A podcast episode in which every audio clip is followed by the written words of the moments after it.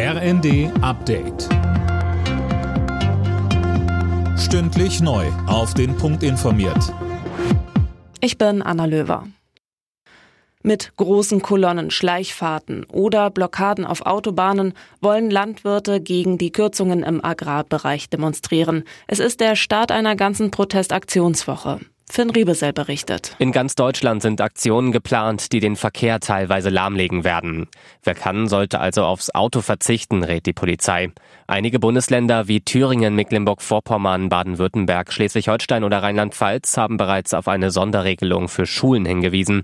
Heißt, wenn ein Kind wegen der Proteste zu spät oder gar nicht zum Unterricht erscheint, wird das nicht vermerkt. Ab Mittwoch wird bei der Bahn drei Tage lang gestreikt. Das hat die Lokführergewerkschaft GDL angekündigt. Demnach soll von Mittwochmorgen 2 Uhr bis Freitagabend 18 Uhr nichts mehr gehen. Ab Dienstag soll bereits der Güterverkehr bestreikt werden.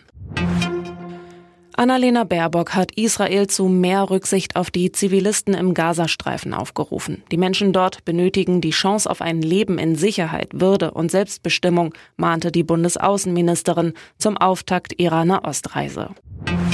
Demokraten und Republikaner haben sich im US-Haushaltsstreit geeinigt. Nach wochenlangen Verhandlungen wurde ein Kompromiss gefunden, der eine Haushaltssperre verhindern soll.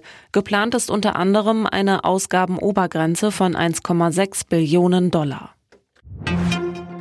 Die deutschen Biathleten haben bei der Weltcup-Staffel in Oberhof Silber geholt. Roman Rees, Benedikt Doll, Philipp Navrat und Philipp Horn mussten sich nur den Favoriten aus Norwegen geschlagen geben. Bronze ging nach Italien.